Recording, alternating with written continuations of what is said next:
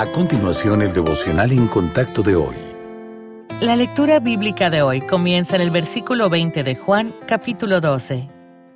Había ciertos griegos entre los que habían subido a adorar en la fiesta. Estos, pues, se acercaron a Felipe, que era de Bethsaida, de Galilea, y le rogaron diciendo, Señor, quisiéramos ver a Jesús. Felipe fue y se lo dijo a Andrés. Entonces Andrés y Felipe se lo dijeron a Jesús.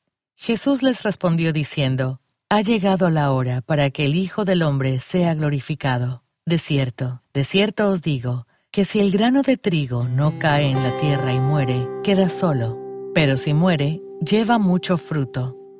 A medida que se acerca el invierno, vemos caer las hojas, las flores se marchitan e incluso la hierba se seca. Mientras todo a nuestro alrededor cambia y en algunos casos desaparece por un tiempo, podemos consolarnos con las palabras de Cristo en el pasaje de hoy.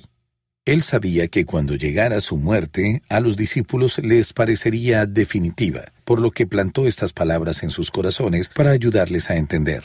Cuando resucitó de entre los muertos, se dieron cuenta de que los había preparado, como dijo un poeta, para practicar la resurrección. ¿Cómo podemos practicar la resurrección? Al fin de cuentas, todavía no hemos muerto. Primero, dejemos nuestra antigua manera de vivir, nuestros deseos egoístas y nuestro orgullo. Al hacerlo, experimentamos una especie de muerte, de la cual somos vivificados en el Espíritu.